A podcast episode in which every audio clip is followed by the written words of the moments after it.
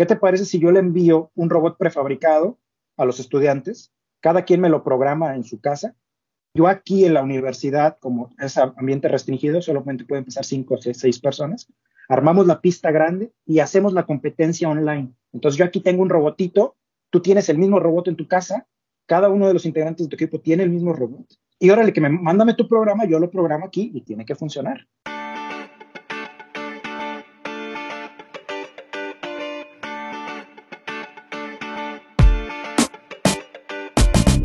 Buenos días, soy Juan Manuel Aguaxin y esto es Digitalizados, el podcast donde platicamos sobre los retos que la era digital nos plantea.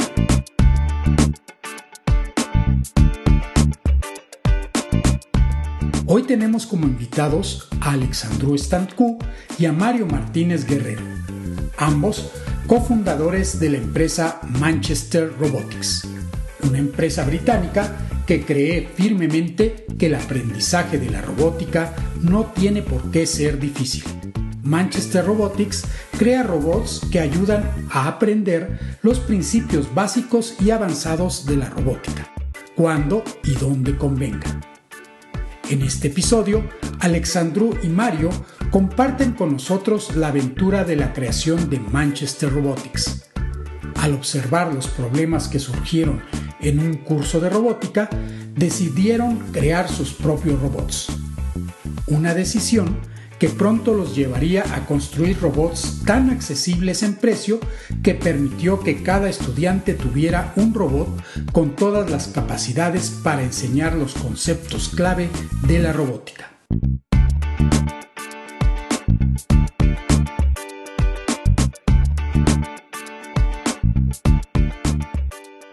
Hola, buenos días a todos y bienvenidos a Digitalizados.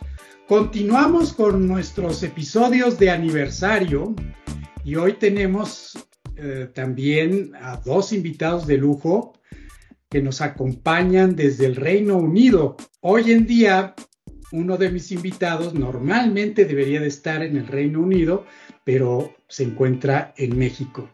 Se trata de Mario Martínez y Alexandru Stanku, ambos de Manchester Robotics. Bienvenidos Mario y Alexandru. Muchas gracias, muchas gracias. Gracias por la invitación.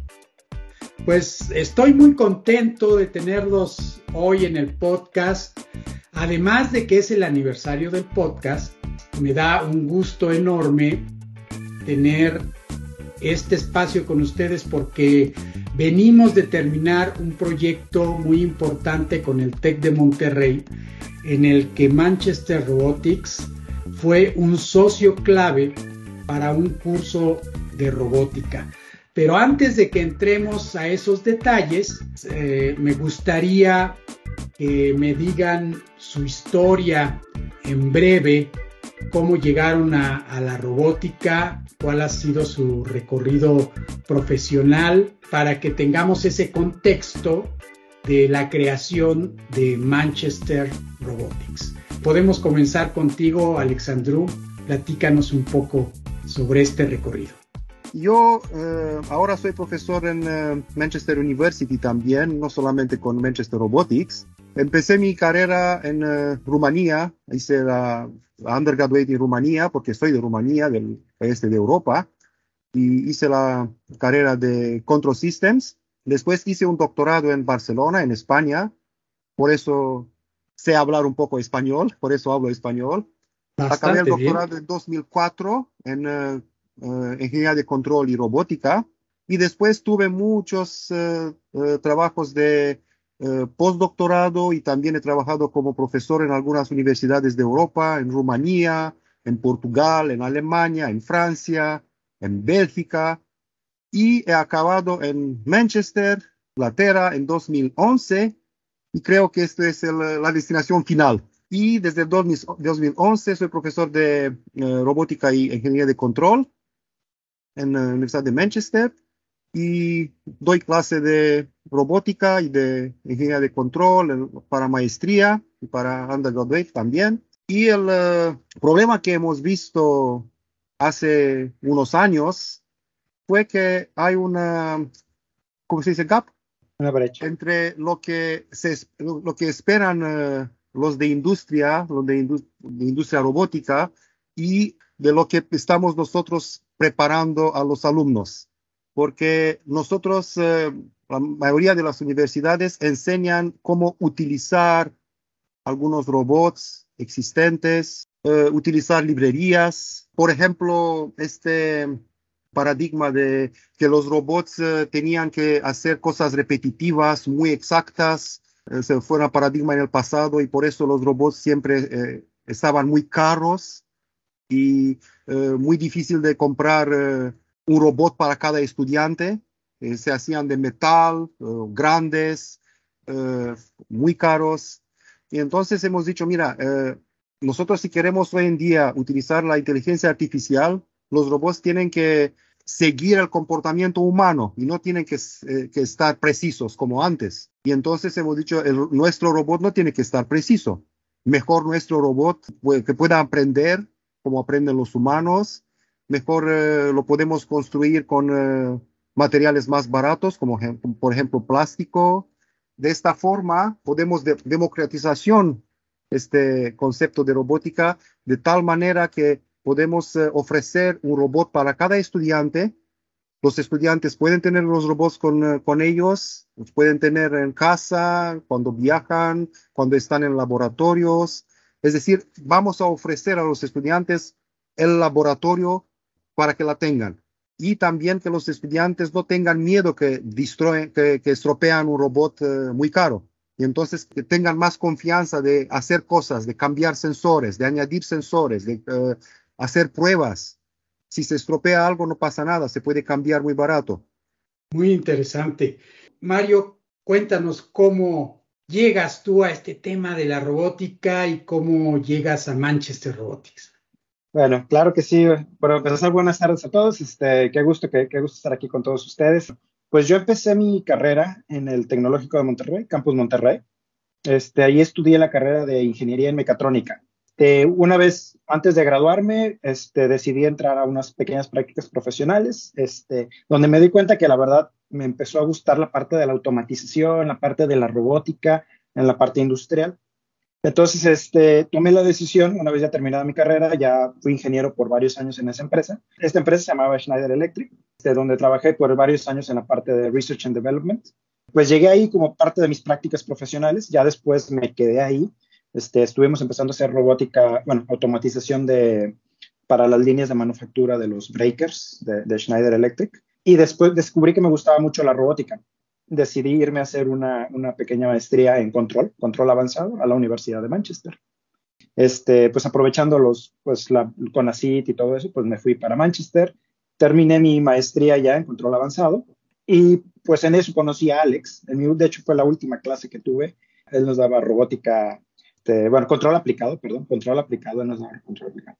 Pues llegué a conocerlo, también llegué a conocer que tenía otros estudiantes mexicanos ahí, y pues nos, empezamos a conocer, la verdad, ahí con, los estudiantes mexicanos, Salvador, se llama este chico, Salvador Pacheco. Y pues él me empezó a invitar, y oye Mario, mira, ¿te gusta la robótica? Y sí, ya en, ya en ese punto descubrí que me gustaba más la robótica móvil, la robótica ya más avanzada, más, más encaminada hacia ese, ese caso. Y pues decidí meterme al doctorado ahí. Alex me invitó a ser parte de sus alumnos de doctorado y pues decidí meterme con él. Y la verdad fue, fue toda una aventura, porque la verdad al principio yo no me esperaba este, yo la verdad entré como un, para hacer mi doctorado, tal cual. Mi doctorado es en este, estabilidad de sistemas no lineales. De hecho, sí tiene algo que ver con robótica, pero es más en la parte teórica, más en la parte matemática de esto. Pero yo le quise encontrar una aplicación con la robótica. Entonces, de, ahí surgió, de ahí surgió todo, toda esta aventura de, de, Manchester Robotics. Obviamente empecé mi doctorado, no, no sabía qué esperar. Aparte, control, tengo que admitirlo, fue de las materias durante mi carrera de las más temerosas porque hay que, está, está difícil aprender control. Pero eh, poco a poco, pues hice mi maestría y dije, pues órale, vamos, este, no pasa nada. Poquito a poquito y le vamos, le, vamos aprendiendo, ¿no? Y pues sí, así, así llegué con Alex y luego aparte hice un doctorado en control, así de tanto lo odiaba que hasta el doctorado llegué. Pero no, la, la, verdad salió bastante, bastante padre, aprendí cosas increíbles, este, obviamente aprendí a, colaborar con mucha gente de todo el mundo, aprendí las diferentes maneras de pensar, este, pues como todo toma trabajo, pero, pero aquí estamos. Y bueno, ya después así empezó la, aventura con, Manchester Robotics. Ajá, ya este, durante, fue, fue bastante raro como empezamos. Este, durante mi maestría, en el último, en la última clase, de hecho en la clase que daba Alex, éramos, si mal no recuerdo, éramos como 80 estudiantes. Wow. Y Alex, no, no pensaría que son tantos. Sí, ahora hoy en día somos eh, ciento y algo. Cada año aumentamos el número.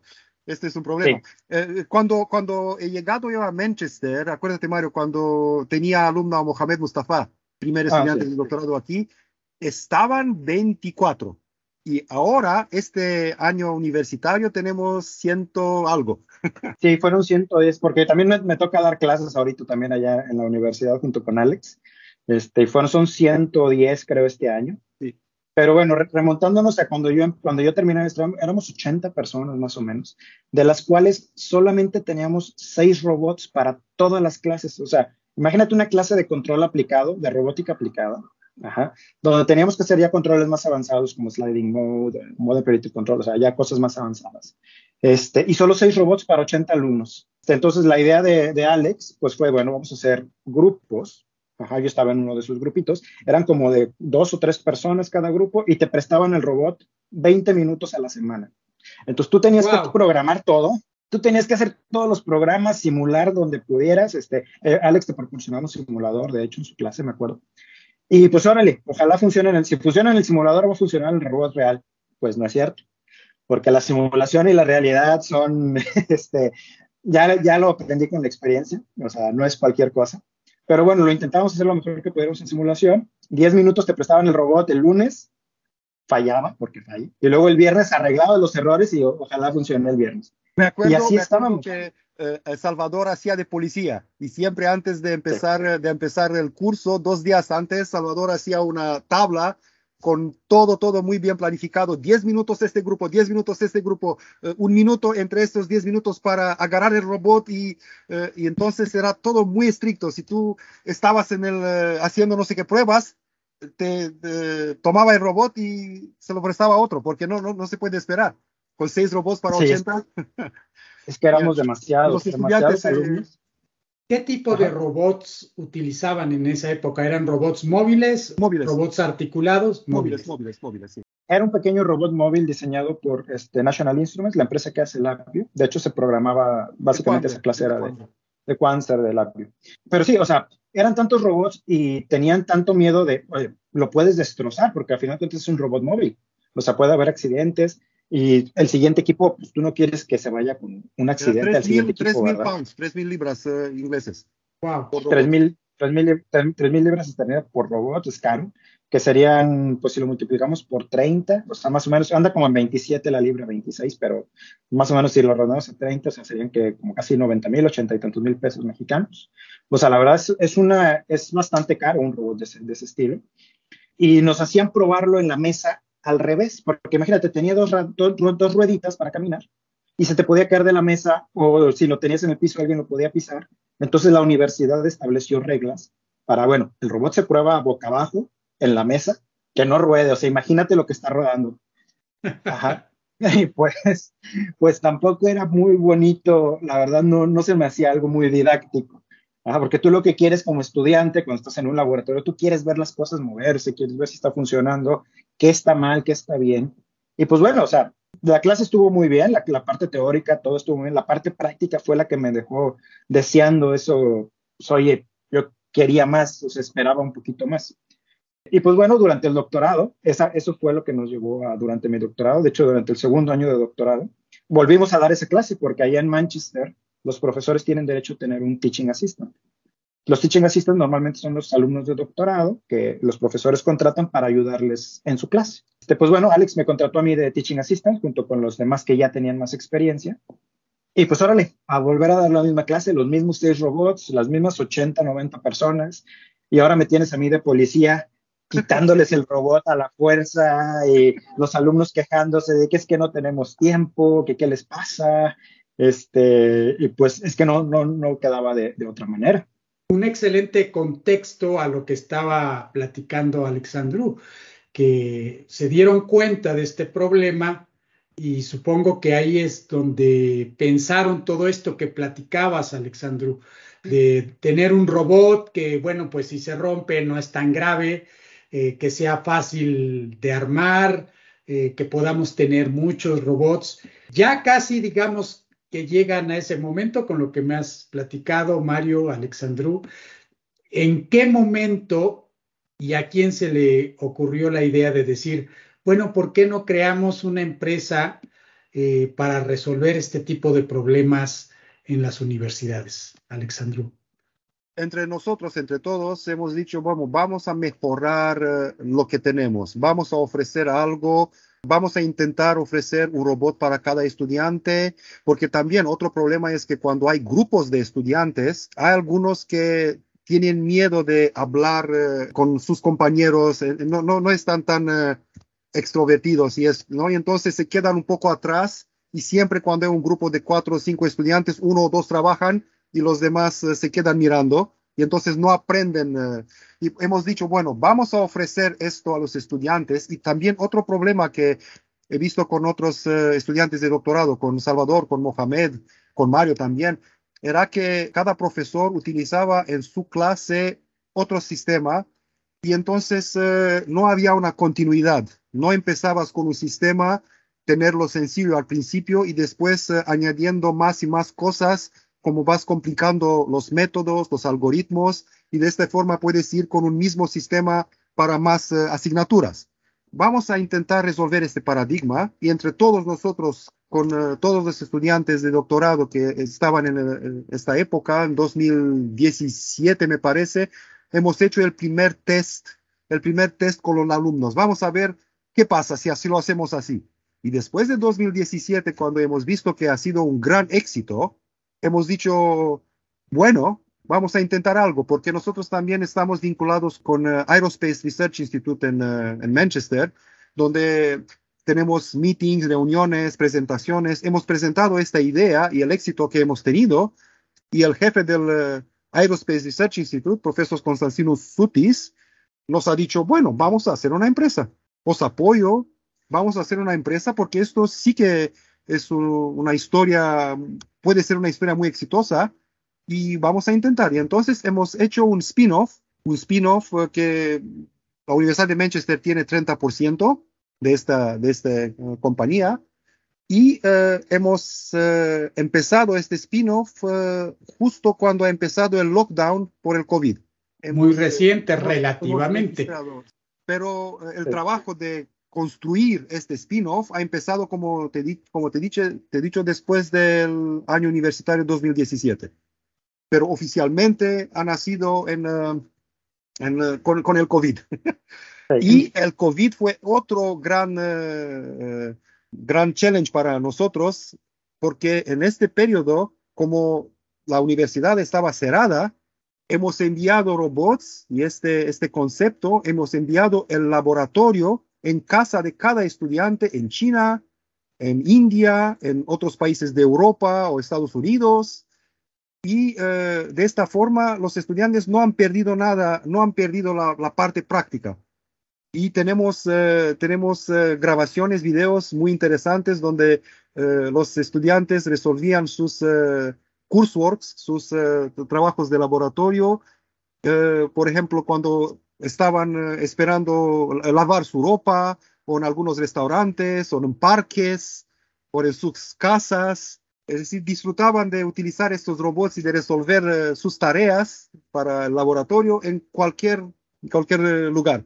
De hecho, te, así como dice Alex, o sea, cuando empezamos la empresa, este, estábamos, este, los, éramos cuatro alumnos de doctorado, cinco en ese momento con Alex, y decíamos, oye, es que esto no puede ser posible que este, estos chicos de, de de National Instruments eh, ya, o sea, querían que actualizáramos los robots y te venían y te vendían el nuevo robot más caro todavía, o sea, en 5 mil libras ahora el nuevo robot.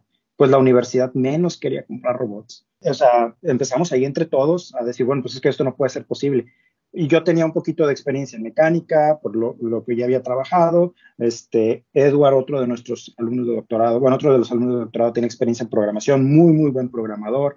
Salvador, que también tiene experiencia en robótica, Mohamed, o sea, toda la parte, todo el equipo de laboratorio se empezó a juntar y poquito a poquito dijimos, bueno, pues, o sea, aquí tenemos la, aquí tenemos la mano de obra y el conocimiento para hacer unos robots. Vamos a sacarle provecho a esto. ¿no? También es importante decirle, Mario, porque eh, fue un equipo muy, muy diverso, porque eh, Mario de México, yo y Eduard de Rumanía, Mohamed de Qatar. Pues saquen, saquen ese entonces que empezaba, de, es un británico. Británico. Este, sí. O sea, era el grupo con el que empezábamos. Y dijimos, bueno, aquí tenemos el conocimiento, o sea, vamos a hacer la primera prueba, o sea, vamos a, vamos a aplicar este, este ideología de como que fast. Sabemos que la primera prueba va a estar fea, no nos va a quedar muy bien, pero vamos a darle, no pasa nada. Y también como no teníamos dinero de la investigación destinada a esto, entonces no podíamos usar muchísimos recursos. Entonces ya de, de ahí ya los recursos eran una limitante. Entonces, ahora, ¿cómo, ¿cómo te antepones esos recursos? Bueno, a ver, yo desde la parte mecánica dije, a ver, en lugar de andar haciendo cosas con metal, vamos a hacer con cortadora láser, que es lo más barato en la Universidad de Manchester. De hecho, me lo dieron hasta gratis, los primeros prototipos. Este, un amigo programador desde cero, se aventó todo el firmware, todo el hardware, o sea, desde, nos lo aventamos desde cero todo, haciendo nuestros circuititos ahí, mala, mal que bien hechos, pero funcionaban. Y así hicimos seis robotitos, seis robots iniciales pero con las mismas características del que nos vendía esta empresa. O sea, tenían exactamente las mismas características. Podíamos controlarlos por Wi-Fi, podíamos ponerles algoritmos avanzados de control y funcionaban. Y también de ahí nació la parte, la idea de lo, lo que dice Alex. O sea, ¿por qué tenemos que darles un robot a los alumnos muy, muy bueno? Porque también el que nos daba, el que nos daban estas empresas tampoco era un robot así súper preciso, súper. Los motores tenían mucho juego, o sea, no era perfecto. Y ahí decimos, bueno, ¿por qué no mejor como en la teoría de control, en control tú haces como que un embrace, perdón, que, que perdón el anglicismo, es de tú no le tienes miedo a, a, a, lo desconocido, al contrario, tú dices, no pasa nada, el control lo tiene que resolver. Entonces vamos a aplicar la misma metodología para hacer un robot. O sea, no pasa nada que el robot no sea perfecto. Vamos a darles algo imperfecto para que sepan los problemas que hay en la robótica. O sea, se, ya están amplificados esos problemas. Y gracias a esa amplificación los alumnos van a aprender. Entonces, ¿por qué vas a pagar tantos miles de dólares por un robot perfecto que, no, que, que a lo mejor a los alumnos les enseña a programar? Pero pues bueno, programar, ok. Pero mejor, a ver, con este robot, ¿qué problemas tienes? A ver, si los motores tienen mucho fuego, que las fricciones son diferentes, ¿sabes qué? Es un poquito no lineal, pasa esto, pasa esto. O sea, los alumnos pueden ver esos problemas y ahora, ahora es, tú muéstrame tu solución. O sea, el control va a funcionar, pero tienes que hacer otras cosas para sobreponerte a esos problemas. Entonces ahí fue cuando dijimos, sí, es que así es como se debe de enseñar, así es como debemos de nosotros enseñar la, la, parte de la ciencia. ¿Por qué vamos a darles cosas perfectas? Cuando lo imperfecto es lo que se debe de aprender, porque de ahí nació todo esto, de tratar de corregir esas imperfecciones. Muy Ajá. bien, y quiere decir que para ese momento tú ya habías terminado tu doctorado o tenías todavía... No, yo estaba en mi segundo año de doctorado, de hecho fue tercero y cuarto año de doctorado fue lo más difícil porque ahí fue lidiar con una empresa y un doctorado al mismo tiempo. Dios santo, qué bárbaro. Este, lo más difícil, difícil, para todos estos, para todos ellos, incluso Mario, fue que tenían que trabajar en paralelo en miles de cosas, porque normalmente un uh, estudiante de doctorado, tal como Mario ha dicho, hace el doctorado y ya está no sí. hace también papeles de empresa y uh, management de empresa y ab abrir cuentas bancarias para la empresa cuando en, durante COVID nadie quería abrir cuentas bancarias para nosotros y uh, hacer también diseños mecánicos, uh, organizar trabajo para otros empleados y, you know, sabes, Aparte, todo esto en paralelo aparte de dar las clases, estar en las clases, clases ¿sí? cómo, cómo rehacer toda la clase para ahora para nuestro robotito y al mismo tiempo sin dejar de publicar papers y sin dejar de ir a conferencias porque pues eso es parte de, de doctorado. A final de cuentas, eso se tiene que hacer. Pero lo bueno es que logramos hacer un muy buen equipo ahí junto con Alex, que nos dio todo su apoyo.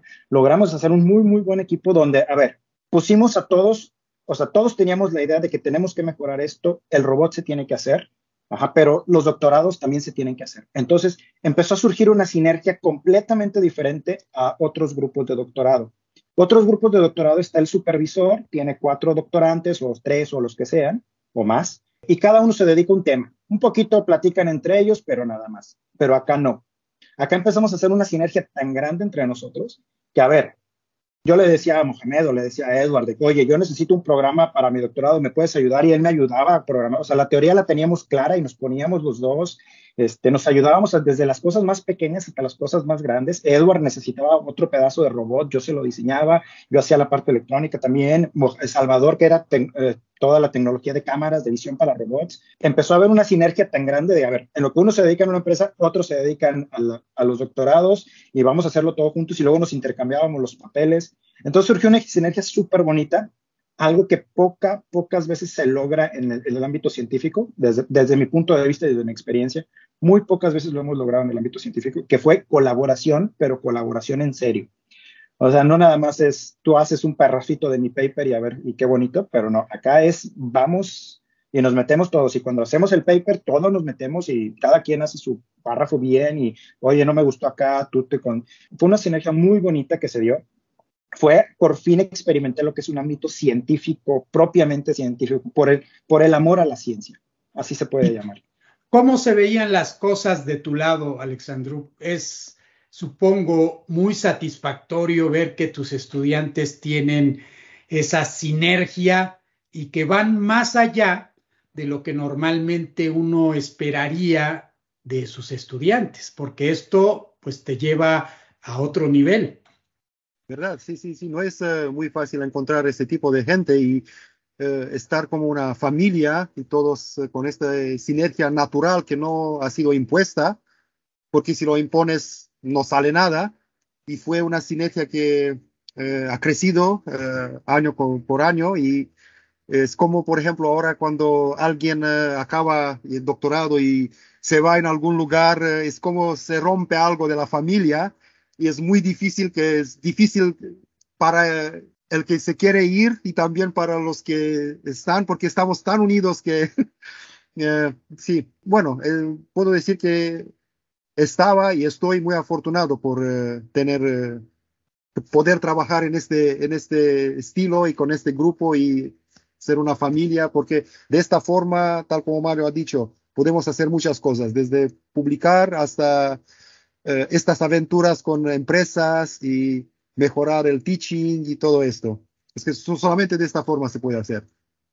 Qué interesante. Háblanos de ese momento en el que viste ya constituida la empresa de Manchester Robotics, porque supongo que al principio, pues como ya lo platicaron, en un momento dado se dijo, pues hagan una empresa, yo le entro, eh, mucha gente entusiasta, pero no es tan fácil, o sea, lo decimos aquí en unos cuantos minutos, pero como ya lo dijiste, tienes que ir a abrir cuentas, tienes que ir a tramitar la creación de la empresa. ¿En qué momento te dijiste, Alexandro, wow, lo hemos logrado, ya existimos? ¿Qué sentías en ese momento? No es tan fácil porque al principio parece muy sencillo eh, hacer una empresa porque te puedes registrar en... Eh, no sé, en 20 minutos y ya puedes crear una empresa, pero solamente lo creas eh, en Internet, en Internet y creas eh, eh, el nombre de la empresa, pero eso no quiere decir que la empresa funciona. Y también como es una empresa que 30% es universidad, ¿no? 30% de esta empresa pertenece a la universidad. Hay también que cumplir con, con, sus reglas y tienes que entender todo esto, porque nosotros somos más del mundo científico, de investigación, de cómo se, de, la política del teaching, pero cuando esto se une con uh, finanzas, con dinero, con uh, leyes, tienes que entender las leyes de Inglaterra, porque nosotros como no somos uh, de Inglaterra, se nos escapan algunos, tenemos que entender todo muy bien, y entonces sí que fue un esfuerzo muy, muy grande y peligroso, hemos tenido miedo en algunos momentos. También eh, se ha juntado el COVID con este, cuando las empresas estaban cerradas y solamente podrías hablar por teléfono con los bancos, con, eh, y todo esto. Pero ah, sí, al final cuando hemos logrado hacer cosas y hemos empezado a funcionar como empresa y hemos eh, resuelto el problema del COVID cuando los estudiantes estaban en sus países y hemos, hemos enviado los robots y hemos visto que ya ha empezado a funcionar. Sí que, tal como tú dices, eh, el sentimiento de llegar al, al final eh, después de toda esta lucha, esta lucha, sí que fue extraordinario. Y... Me encanta esta historia porque pues muchos podemos emprender podemos librar todos esos problemas, pero definitivamente si nos encontramos como lo fue eh, en estos últimos años con un problema de la pandemia, pues yo pienso que muchos han de haber dicho, pues aquí se acabó, o sea, ya no hay nada que hacer y creo que ustedes encontraron una solución excelente. Dijeron, bueno, pues esto en vez de que sea una desventaja, es una ventaja porque podemos mostrar que lo que hemos creado, pues va a servir en un ambiente casero, van a poder trabajar ahí sin necesidad de estar en un laboratorio donde tienen más instrumentos para poder trabajar, ¿no? ¿Qué sentiste, Mario, ahora desde tu punto de vista? Seguramente tenías planes tú, dijiste, pues termino mi doctorado y voy a hacer X, Y y Z, pero yo creo que esto cambió completamente también tu perspectiva y ya no digamos la pandemia. Mi plan era terminar el doctorado porque, como muchos saben, bueno, la gente que está haciendo el doctorado, lo que quieres es terminarlo. este, por, más, por más que sea muy bonito y que estés apasionado de tu doctorado. Porque por, a mí me por más que seas buen amigo de tu asesor. Sí, por este más que seas, por más lo que quieres es ya. Este, creo que eso no me dejará mentir ningún estudiante de doctorado en el mundo. Pero fue una experiencia, es una experiencia muy bonita, eso que ni que. Este, pero sí, o sea, durante la pandemia, tal, cual ustedes decían, la, verdad, este, esto, esta parte de la pandemia nos llegó de una manera bastante, pues no quiero decir de suerte, pero justo nos llegó, o sea, a la pandemia le encontramos la manera de sacarle provecho. Porque al final de cuentas lo que decíamos, bueno, a ver, durante la pandemia nadie va a poder hacer cosas prácticas, ¿cómo le sacamos la vuelta a eso? Nuestra plataforma puede servir. Aparte, en la Universidad de Manchester hay un concurso que se hace año con año, donde los, este, cada, los estudiantes se hacen equipos de tres personas, todo un año trabajan haciendo un robot, este pequeño robot sigue líneas, se hace una pista grandísima para jugar carreras entre ellos. Obviamente, durante eso se les van dando las clases de control, de robótica. Entonces dijimos, oye, creemos que nuestro robot, ahorita en la pandemia, pues nadie puede venir a construir un robot. Nos podemos meter ahí. O sea, esto sería la oportunidad perfecta. Y pues resulta ser que los profesores de Manchester bastante abiertos, porque pues, bueno, la verdad nadie sabía qué hacer durante la pandemia. Fue un caos total al inicio de la pandemia con todo, el, con todo lo que pasó. Pero nosotros nos pudimos meter en ese nicho de oportunidad y decimos, oye, ¿qué te parece si yo le envío un robot prefabricado a los estudiantes? Cada quien me lo programa en su casa.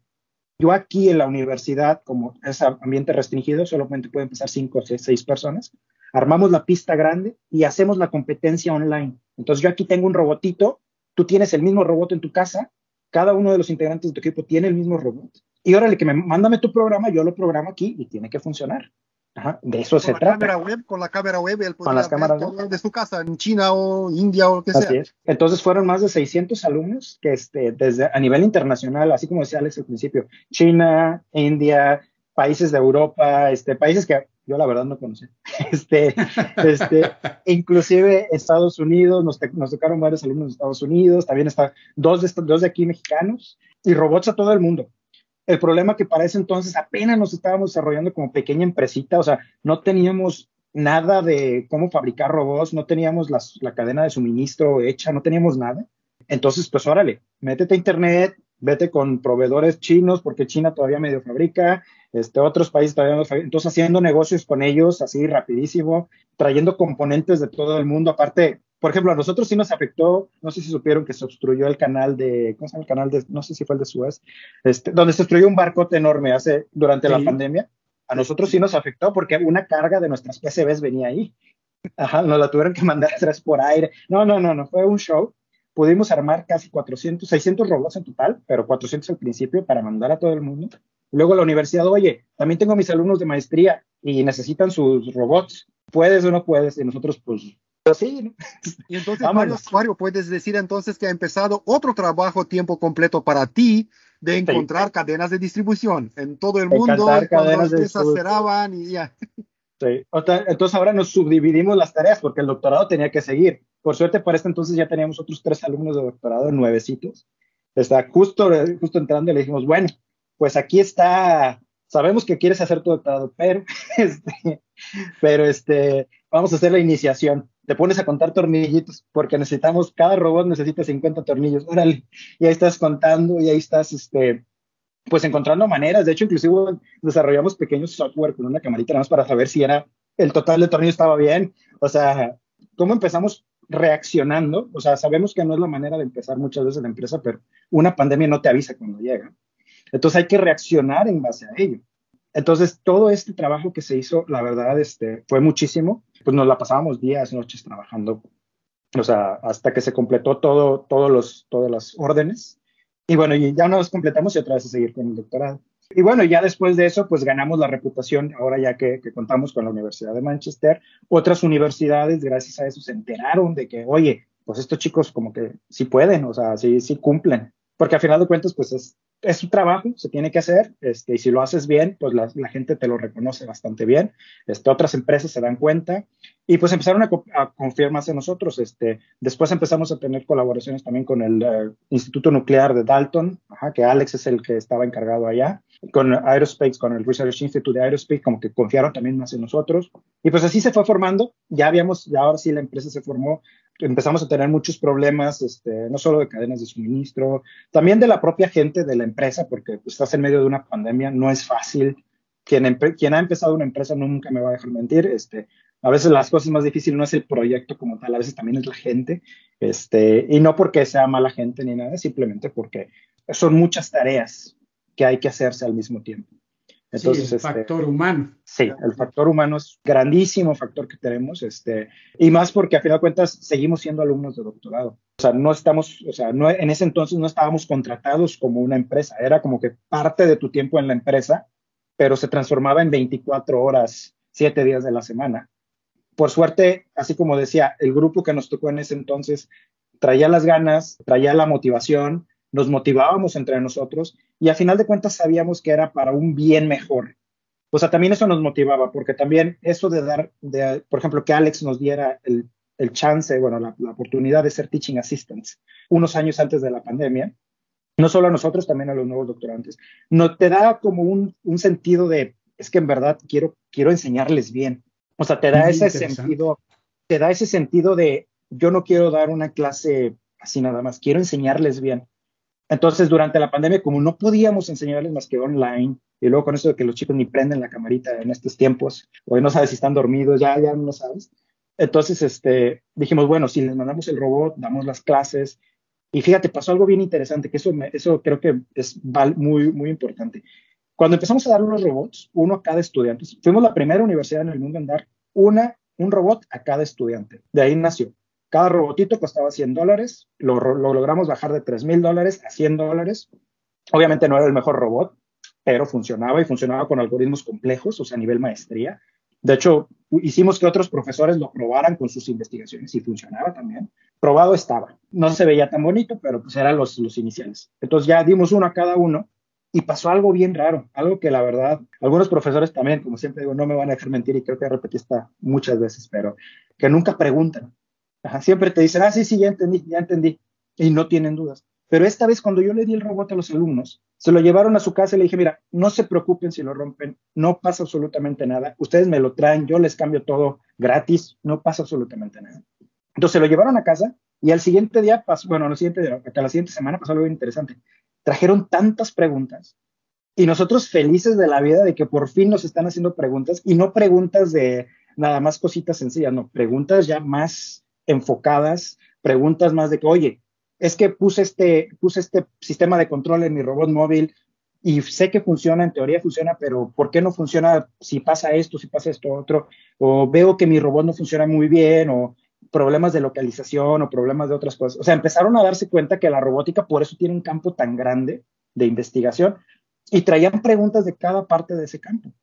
Entonces pasó algo súper bonito y nosotros empezamos a responderles y a nosotros nos empezó a servir más como estudiantes de doctorado, porque te hacían preguntas a veces bien, bien específicas y nosotros pues...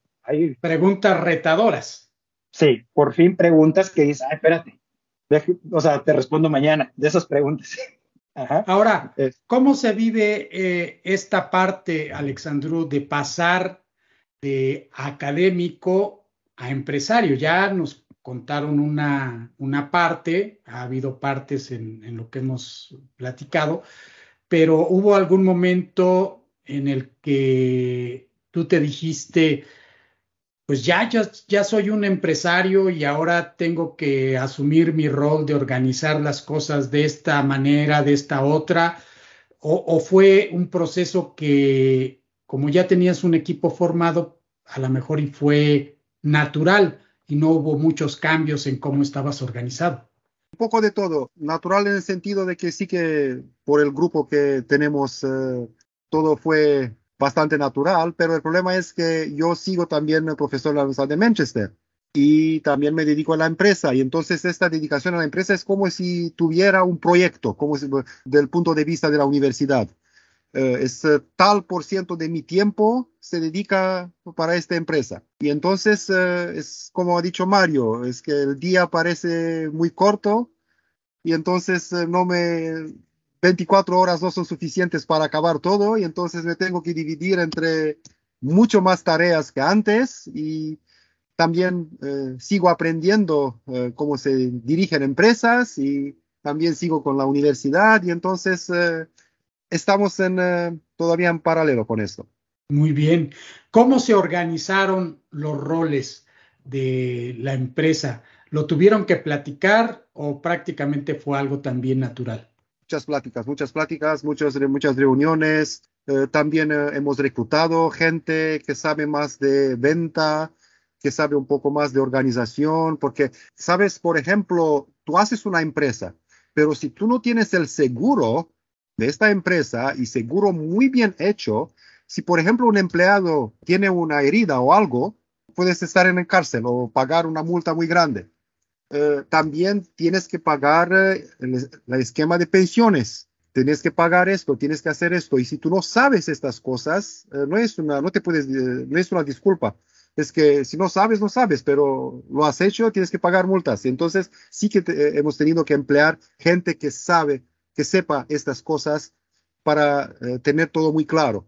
Después, nuestros roles en, el ámbito técnico han salido más eh, natural, como Mario, más eh, el alma de esta empresa, ha acabado siendo un CTO. Hay otros que han acabado ser software engineer, software lead, hardware lead y todo esto, teniendo en cuenta de los ámbitos donde hemos trabajado más y de, los, de las competencias de cada uno. Muy bien, pues sí, eh, es un aspecto que no podemos decir, ah, es que no sabía, ¿no? Con todos los reglamentos que tenemos que cumplir ante los diferentes gobiernos en no cualquier país. Sí, no puedes decir no sabía.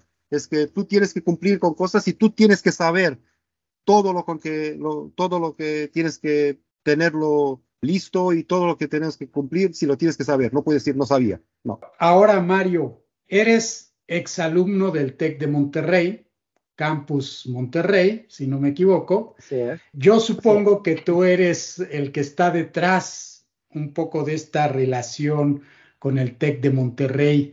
¿Cómo nació esta relación? ¿En qué momentos se hicieron esa pregunta de, ah, ¿Y qué tal? Y si contactamos al TEC de Monterrey, o bien fue el TEC de Monterrey quien los contactó a ustedes. ¿Cómo es esta historia?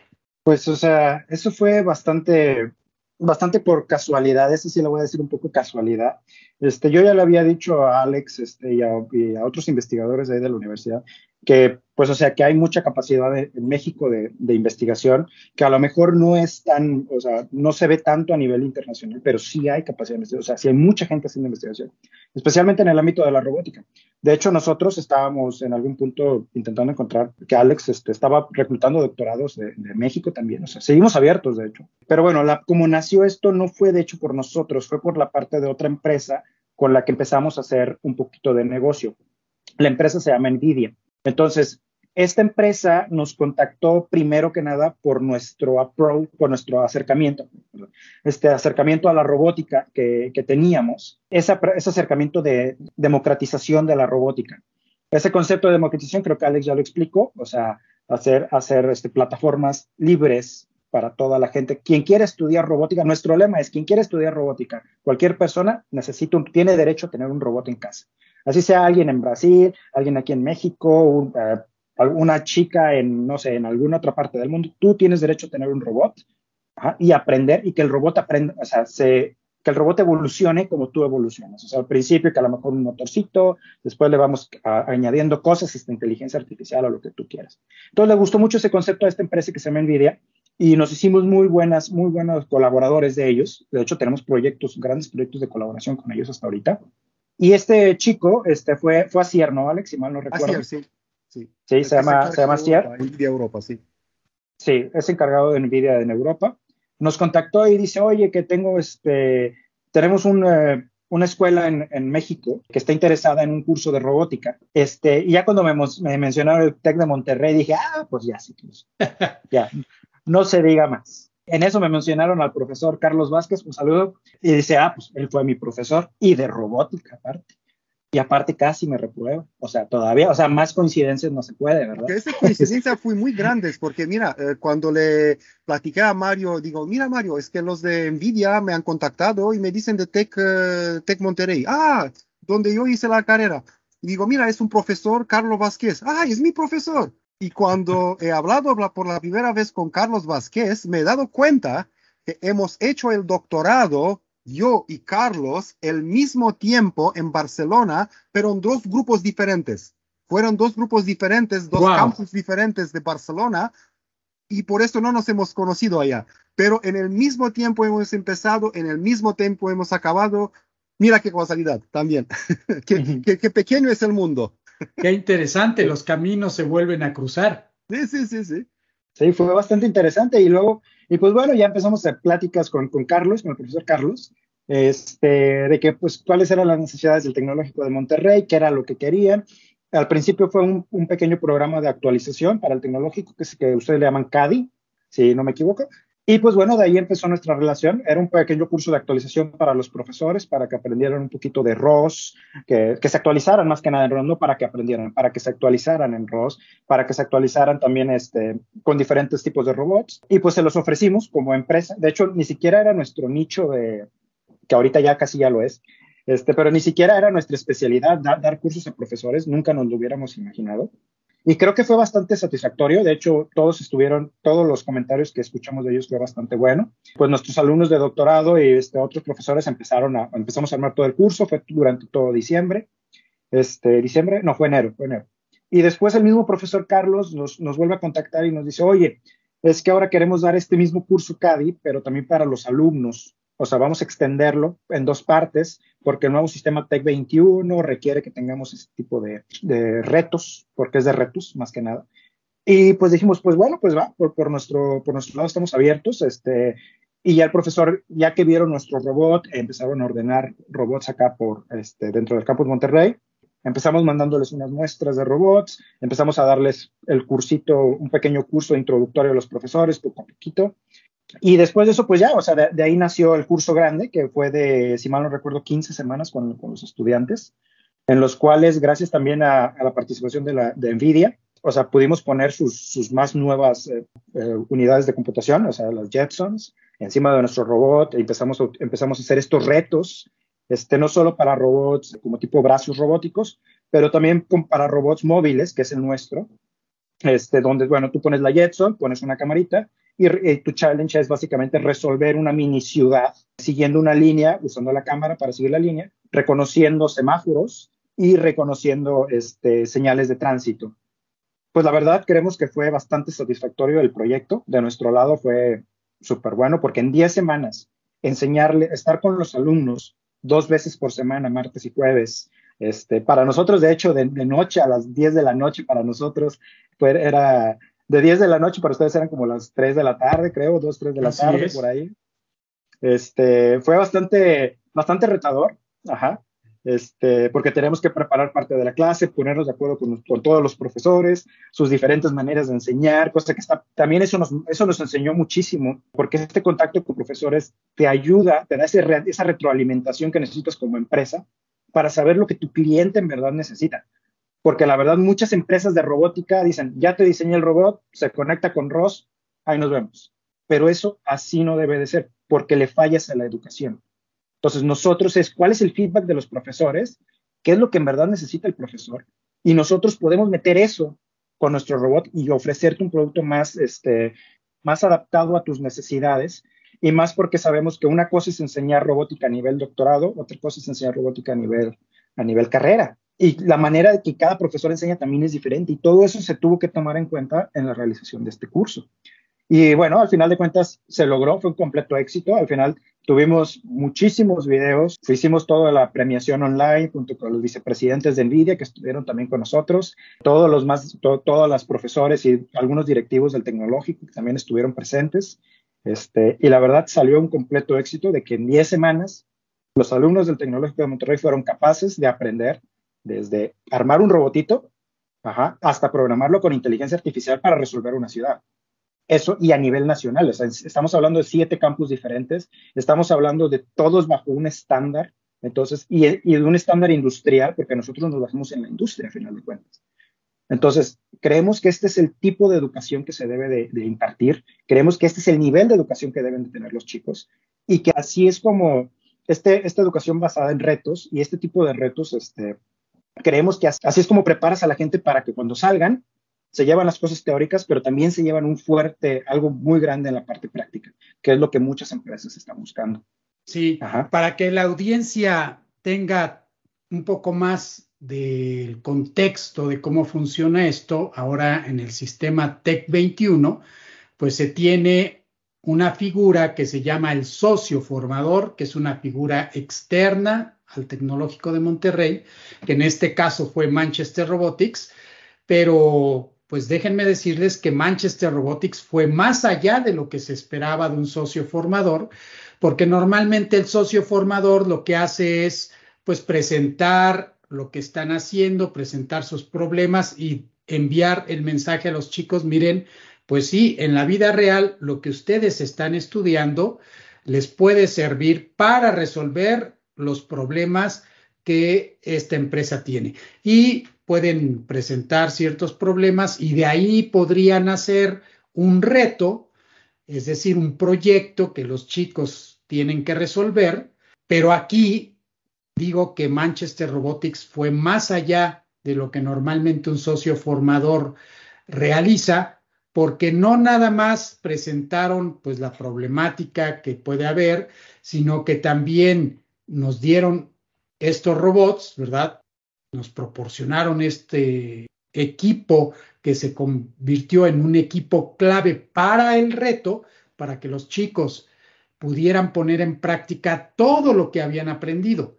Pero además, el equipo de Manchester Robotics impartió cursos en los que les presentaban a los chicos, a ver, mira, esto lo puedes hacer de esta forma, primeramente en un simulador, ¿verdad? Es lo que mencionaba hace rato de, Mario, mencionaba hace rato de ROS. ROS es un sistema que permite conjuntar eh, pues varios componentes para la robótica, ¿no? Eh, Alexandru, ¿este fue tu primer contacto con estudiantes mexicanos a distancia? ¿Y cuál fue tu impresión eh, en los primeros días y cuál fue tu impresión al terminar este proyecto?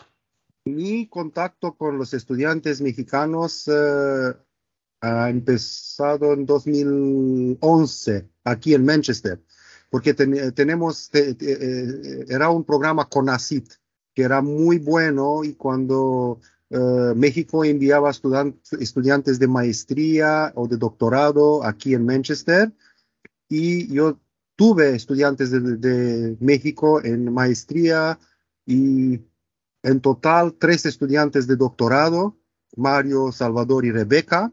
Y entonces yo el contacto con los estudiantes mexicanos sí que lo tenía y también eh, estaba eh, muy eh, alegre y muy feliz de trabajar con ellos porque es gente muy bien preparada, con muy bien, background y que saben mucho y muy buenos trabajadores y entonces siempre estaba feliz tener un estudiante de estudiante más de México en mi maestría o para mi doctorado porque sabía que se pueden hacer cosas buenas y puedes ir más allá con ellos.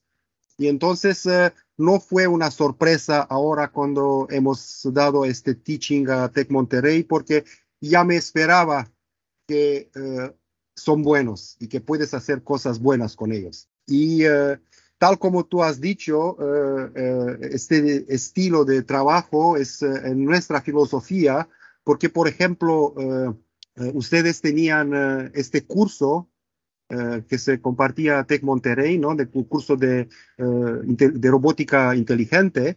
Y nosotros nos metemos eh, en cursos que existen, que se, cursos teóricos, y no queremos cambiar nada en este curso. Nosotros solamente venimos con una aplicación del mundo real y ofrecemos la posibilidad a la gente de aplicar lo que lo que, lo que aprenden en este curso de forma teórica o también por algunas simulaciones que hacen en este curso. Es decir, no cambiamos nada, no cambiamos el estilo de curso, nos metemos y les ofrecemos un plus, les ofrecemos algo para aplicar en una, en una aplicación real y estamos con ellos, estamos guiando, uh, hacer guías para los estudiantes y enseñarlos cómo tienen que irse desde el mundo puro teórico al mundo aplicado y aplicar esta teoría. Y por eso nos eh, ha salido bien porque fue nuestra filosofía de enseñar.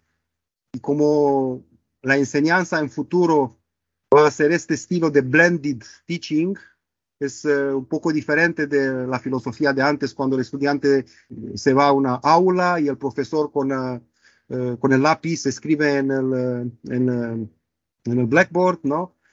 ahora es más de esto de mezclar teoría con aplicación y tener también eh, empresas que vienen del mundo real, que saben los problemas que hay.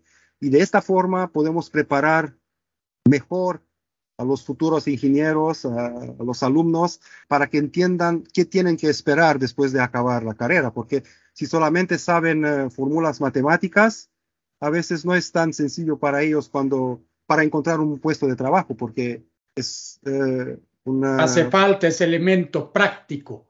Sí, ese elemento práctico y no se puede aprender de un día a otro. Por esto nos eh, metemos con este estilo de ayudarles a entender esto. Y también eh, lo que queremos hacer en el futuro es, porque hay muchas empresas que nos piden esto, incluso Nvidia nos han dicho, bueno, tenemos empleados que quieren aprender más de robótica.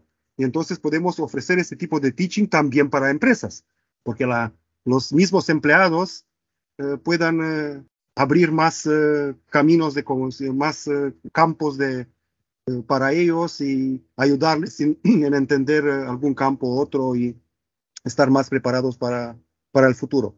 Porque también los de Nvidia los, nos han dicho que en futuro vamos a tener muchos que saben cómo utilizar robots pero no vamos a tener muchos que saben construir robots.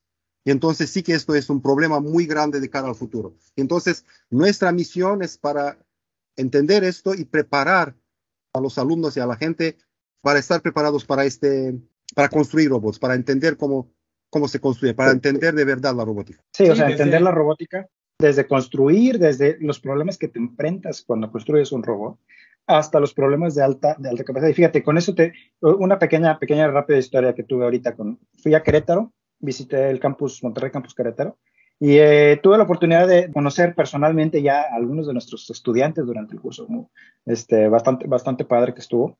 Y ellos me decían, por fin entendí que con inteligencia artificial no se va a resolver todo. Así es. O sea, y no, y no, y también entendí que con puro que, o sea, que construir todo lo que conlleva construir un robot, todo lo que conlleva, o sea, una plataforma robótica, si alguien ya te la da construida, por ejemplo, estas empresas grandísimas de robótica, si alguien te la ha construida y tú solamente tienes que poner software sobre él, cosa que es un área de la robótica importante, sigue siendo importante, pero al final de cuentas, tú puedes hacer inteligencia artificial e intentar resolver el problema, pero si lo de abajo no funciona correctamente, imagínate que tú puedes tener el mejor algoritmo de inteligencia artificial muy bonito, pero también inclusive los chicos, oye, es que si la luz no está bien hecha o si la señal está un poquito más chiquita, pasa esto y pasa esto. Y luego aparte los motores no van a funcionar bien si no tienes el control de nivel bajo bien. O sea, todos ese tipo de problemas es lo que queremos que se den cuenta, que construir un robot no nada más es, ah, pongo dos motores y dos engranitos y entre más caro compre el motor es mejor. Porque también ahorita hay una tendencia muy grande en robótica que es eh, hacer cosas más baratas. Y de hecho esta tendencia viene en respuesta a, toda, a cómo está la economía. A final de cuentas, ahorita China tiene un poder grandísimo haciendo cosas muy baratas. A veces, está, a veces no es que sea imposible, pero a veces está muy difícil competir con ellos. Entonces, nuestra manera de competir contra ellos es, ¿sabes qué? ¿Qué pasa si yo, en lugar de usar un sensor mejor, utilizo quizás dos malos y con eso quizás puedo hacer uno mejor? ¿O qué, qué te parece si puedo, ese ruido en los actuadores o esas este, incertidumbres, incertidumbres en los actuadores o en los sensores. ¿Qué te parece que a lo mejor hay teorías que me pueden ayudar a hacerlo mejor y así puedo hacer competencia a ellos? Eso es algo que ahorita viene mucho en la robótica, viene, este, y gracias a todas estas teorías que se están desarrollando, desde, de hecho, cuando yo estaba haciendo mi, doctorado, me di cuenta de esto, de que ahorita mucho, mucha de la investigación que se está haciendo es hacia esa parte, cómo hacer cosas mejores con cosas no tan buenas y que a lo mejor a veces te sale algo mucho mejor. Entonces, este tren va a crecer porque es la única manera en la que podemos hacer el pushback desde este lado. El conocimiento es el que va a hacer el pushback, porque nadie nunca vas a poder competirle a los precios que ellos manejan. Y me, y me doy cuenta ahorita, ya con la empresa que tengo, cada que yo pido mis motorcitos o cosas a, componentes a China, los intento pedir para Estados por Estados Unidos aquí de México y no, no, hay manera de competirles a veces, está, está muy difícil. Pero el conocimiento es lo único que podemos utilizar desde nuestro lado, son nuestras armas para hacer ese push. Y la única manera de repartir ese conocimiento es dárselo a los alumnos ahorita y decirles, mire chicos, así están los problemas, son estos, ¿qué se te ocurre? Y mira, hay publicaciones, hay investigación, y eso es lo único que podemos hacer para dar pushback. De eso es desde mi punto de vista, o sea, de lo que yo he vivido, tanto investigador como, como ahora parte de la empresa. Y sí, tiene razón, porque este tipo de problemas, eh, por ejemplo, si tú eh, solamente resuelvas eh, en simulación o tienes laboratorios cuando tienes solamente simulación, no puedes entender estos problemas porque en simulación el mundo es perfecto. En realidad, eh, no importa qué, tal caro es un eh, robot, eh, siempre tienes, tienes incertidumbres y no es perfecto este mundo real, ¿no? Y he, tenido este año una experiencia muy interesante porque una alumna de maestría quería aplicar algo con este robot y no funcionaba y estaba, le preguntaba, ¿qué pasa? Pues es que he utilizado en otro curso en simulación, he probado esto y me funcionaba perfectamente. Digo, bueno, bienvenido al mundo real. Te funcionaba perfectamente porque lo has probado en simulación y ya sabes que simulación tu mundo era perfecto, tu mundo era una ecuación matemática sin nada más. Pero ahora bienvenido al mundo real. Cuando tú quieres aplicar en esto, cuántas miles de incertidumbres vienen de por aquí, de por allá, de este sensor, de este motor, de esta rueda, de este no sé qué, de la transmisión, de la comunicación Wi-Fi, se pierde, no se pierde. Ah, vale, ya entendí, ya, vale, es un, sí, es un mundo diferente y entonces tú lo que tienes ya hecho en simulación está perfecto, pero vamos a ver ahora cómo lo adaptamos para que esta teoría funcione con la realidad, porque esto es al final que queremos hacer. No queremos olvidarnos de la teoría, ¿no? Queremos ver cómo podemos agarrar esto y ponerlo en algo real que funciona, eh, tal como ha dicho Mario, en presencia de incertidumbre y que no deja, no deja de funcionar. Sí. Sí, esto me hace recordar el camino que tuvieron que seguir los chicos en el TEC de Monterrey, que fue un camino sumamente interesante, porque si bien ellos no tuvieron que hacer la electrónica o diseñar el robot, sí recibieron un robot que no estaba armado. Ellos tuvieron que armarlo, ¿verdad? Tuvieron que tomar los destornilladores, ponerle los tornillitos por acá, por allá, eh, hacer las conexiones respectivas, cargar el software. Entonces eso pues ya te da más eh, un sentimiento de todo lo que implica construir un robot en primera, ¿no? Y ya también en las pláticas que veía yo con los estudiantes, pues se les hacía interesante ver los componentes electrónicos, el motor. Esa atención muchas veces no la tenemos cuando ya recibes el robot armado. Entonces ahí tú ya dices, ah, mira, sí, qué interesante estos motores, los tienes sueltos, los motores, le mueves y dices, mmm, e, esto va a ir aquí, esto va a ir allá, y por qué escogerían este motor. Es un poco regresando a lo que decía, Mario, ya regresan con más preguntas. Y puedes ver también que si conectas el motor en lugar eh, donde no tiene que estar conectado, no te funciona, o te funciona al revés, o también eh, vas a tener eh, acceso a los detalles de tu, placa electrónica, de tu cerebro del ordenador detalles de los motores y puedes ver cómo todo esto encaja y cómo todo esto se construye. Y tienes razón, Juan Manuel, construyes, tienes la oportunidad de construir y ver participar desde cero, desde armar el robot hasta inteligencia artificial. Y siempre, por ejemplo, he visto también eh, en el mundo del, del teaching, de la, de la, enseñanza, es que, por ejemplo, si tú quieres hacer un test de un controlador PID o de cualquier controlador simple, esto, si lo quieres implementar en un código de C++, de Python, de MATLAB, de lo que sea, es solamente unas líneas, ¿no? 10 líneas, 10 líneas de código pero tú estos 10 líneas de códigos las puedes correr en simulación y te funcionan bien. Pero cuando quieres poner ese controlador PID en un eh, sistema físico, como por ejemplo nuestro robot, estos 10 líneas de código son rodeadas de millones de otras líneas de código que vienen del sistema operativo, de este otro método, de este otro algoritmo que corre en paralelo con este, a otras eh, eh, sampling time y todo esto. Entonces, estos 10 líneas de código del PID no funciona correctamente si lo que hay alrededor no funciona correctamente. Entonces, puedes ver, tienes que encajar tus códigos y tus algoritmos en, en algo muy grande, más grande, y eso también te da una buena experiencia. Sí, y esto también me recuerda a algo que tuvieron que hacer los estudiantes, que era reconocer colores para que en el futuro, en otra sesión, pudieran reconocer el semáforo. Y entonces todo el mundo empezó a hacer el reconocimiento de color, pues con una tarjeta roja, una amarilla, una verde, pero cuando llegan los semáforos, bueno, igualmente tienen que armar los semáforos y se dan cuenta que el problema no es del todo el mismo, porque los semáforos son una luz, una luz roja, pero finalmente no se compara a una tarjeta roja o una tarjeta amarilla, sino que tienen que pensar más allá de lo que ya han aprendido. Y eso me gustó mucho de la parte de ustedes que, bueno, les decían, ok, yo ya te mostré cómo puedes hacer esto, pero ahora tienes este nuevo reto que la luz puede variar y te corresponde a ti proponer una solución. No, y de hecho se trata, es, es el modelo, modelo educativo. Cuando nos dijeron, es un reto, ¿Qué se necesita para llegar al reto? El reto es esto.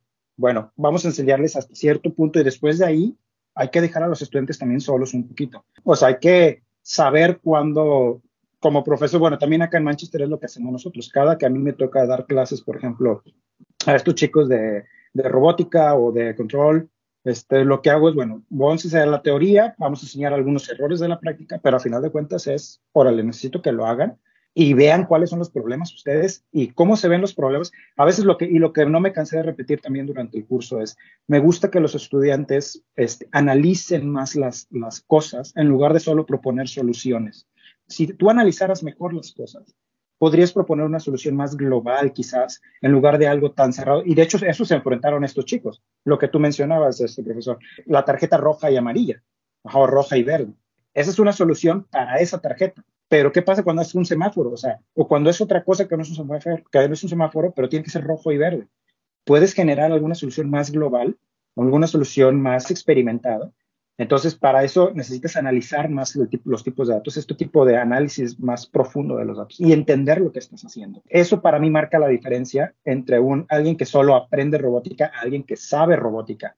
El tipo de cómo llegas a las soluciones y qué tipo de solución me ofreces.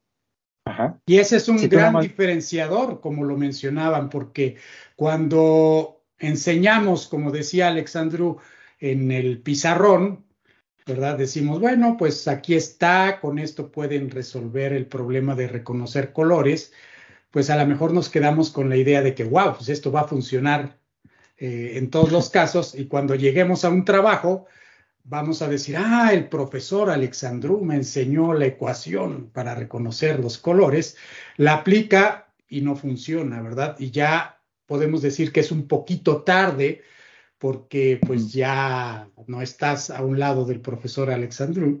Y aquí, en este caso, tienen esa parte práctica y ellos mismos dicen, ah, no funciona, pero ya comprendí por qué no funciona. No necesitas decirles por qué no, no funcionó, porque en ese momento hicieron algo práctico y ahora van a tener preguntas, que es algo que mencionabas, Mario, que regresan con más preguntas, porque antes en una clase de pizarrón, pues qué preguntas van a generar si nunca ese planteamiento les generó un problema. Y Juan Manuel, ahora, por ejemplo, los eh, estudiantes están mucho más preparados para entrevistas.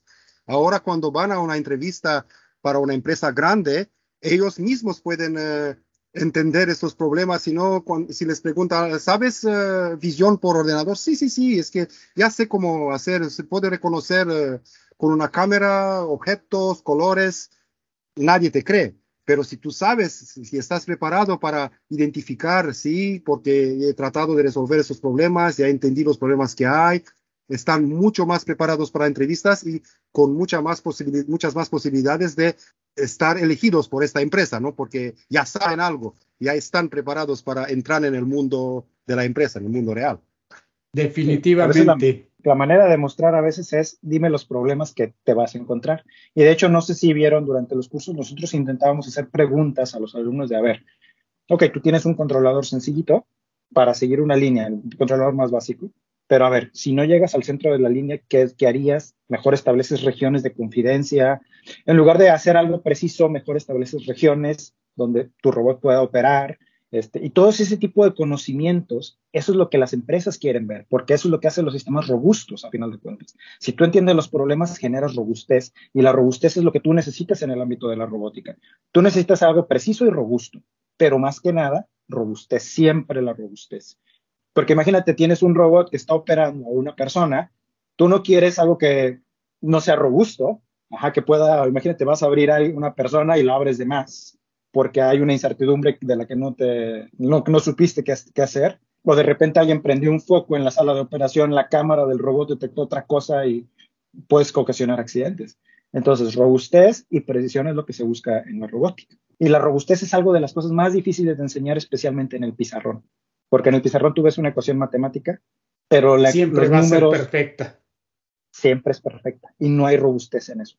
Entonces, es lo que queremos enseñar a los estudiantes. Ese es el objetivo de, esta plataforma, es el objetivo de lo que tenemos como empresa, como Manchester Robotics. Este, cambiar el paradigma de la enseñanza en la robótica. Qué interesante. Este, ¿Cuál es el próximo paso para Manchester Robotics? ¿Hacia dónde se dirigen? Vamos a continuar con nuestros partners, con nuestros socios, con NVIDIA. Vamos a extendernos eh, con este teaching para el eh, mundo industrial, cuando ofrecemos eh, teaching para los que ya están en industria. Y seguir también con estas ideas de democratización en robótica y participar en tipo de, este tipo de teaching cuando ofrecemos retos que vienen del mundo real y ayudar a la gente que mueva la teoría en la práctica. Es decir, continuamos con esto y somos una empresa joven que queremos crecer en el, futuro y estamos eh, ahora en este momento de crecimiento y eh, ofrecer eh, este tipo de enseñanza y de cambiar, como Mario ha dicho, cambiar paradigma en el mundo de robótica en el futuro. También otro de los objetivos que tenemos como empresa, ahorita que ya estamos viendo que aquí en Latinoamérica hay mucho potencial este, y este tipo de robots fue diseñado para, para, estandarizar y mejorar la, enseñanza de la robótica. También tenemos este, pensado este, venirnos también un poquito más hacia Latinoamérica, empezar a ponerle más atención a esta parte de esta región. También nuestros partners de NVIDIA están muy interesados en, en venir para acá, no solo extendernos en Europa, que ya lo estamos haciendo, ya estamos llegando a Francia y España, saliéndonos de Reino Unido un poco, y venirnos para acá un poquito, o sea, en México ya establecimos este, este contacto con el tecnológico, los primeros creo que ya van para cinco años ya que nos estamos, estamos teniendo este contacto con ustedes. Entonces, empezar a ir con otros, otras universidades, también este, hace poquito que no hemos tenido tiempo de nada porque estamos ocupados o sea, necesitamos gente también. Este, eso ahorita lo digo, pero estamos bastante ocupados porque nos han contactado universidades, la Politécnica de Yucatán, otras universidades, por ejemplo, creo que, este, ¿cómo se llama? La Universidad de Anáhuac, también una, un campus Y pues también, o sea, buscar más contactos por acá, universidades públicas. De hecho, allá en Manchester nosotros ya tenemos un, un contacto, ya tuvimos un contacto con la embajadora de México allá en Manchester, allá en Inglaterra. Este, y ella también está bastante interesada, este, nos ha ofrecido su apoyo también para contactar otros tipos de universidades aquí en México y pues expandirnos, expandirnos también hacia la parte sur de Sudamérica. Este, la gente de Nvidia ya nos está contactando con gente en Brasil y en Uruguay, universidades allá este, grandes también, Paraguay, Argentina. Pues extendernos para eso y demostrar, demostrar que en América Latina está el potencial, hay gente preparada y la podemos preparar todavía mejor y pues órale, ingenieros bien preparados. En Europa, ahorita el déficit de ingenieros este, en robótica y en mecatrónica, que es, o sea, hay muchísimo déficit en Europa, se requieren miles de ingenieros. Inclusive hasta nosotros como empresa somos pequeñitos y nosotros ahorita requerimos requerimos gente preparada en robótica, que de hecho aprovecho aquí este pequeño espacio, queremos reclutar gente y yo quiero que sean mexicanos, yo quiero llevarme latinos para allá, para Manchester, para este, que vean que, existe, o sea, que existe la potencia, que tenemos potencia en, este ámbito de la robótica, porque también veo muchas noticias de que México gana buenos lugares en campeonatos de robótica, el tecnológico de Monterrey y todo eso. Bueno, vámonos a la, vida real y, este, y para demostrar que aquí se puede. Ya, ya, lo, ya lo hemos demostrado ahorita con el TEC de Monterrey, fue una experiencia bastante enriquecedora, este, tanto para nosotros, este, le demostramos a muchos profesores allá, la gente que está estudiando doctorado allá en, Inglaterra y en Europa, la verdad, llevan a México consigo muy, muy bien y la verdad hacen investigaciones increíbles, no solo, o sea, en muchos ámbitos. Y en robótica yo te puedo asegurar que, o sea, la preparación que tienen los mexicanos allá es bastante buena y son muy, muy bien recibidos.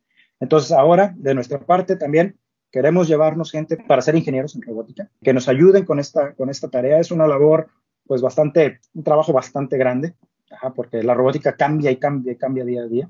Y queremos mantenernos siempre al día, porque de ahí nacimos. Nacimos de estar en la frontera de la robótica y queremos seguir estando siempre al día con la robótica y enseñar las nuevas tecnologías. Y la única manera de tener esto, pues, es teniendo gente muy preparada.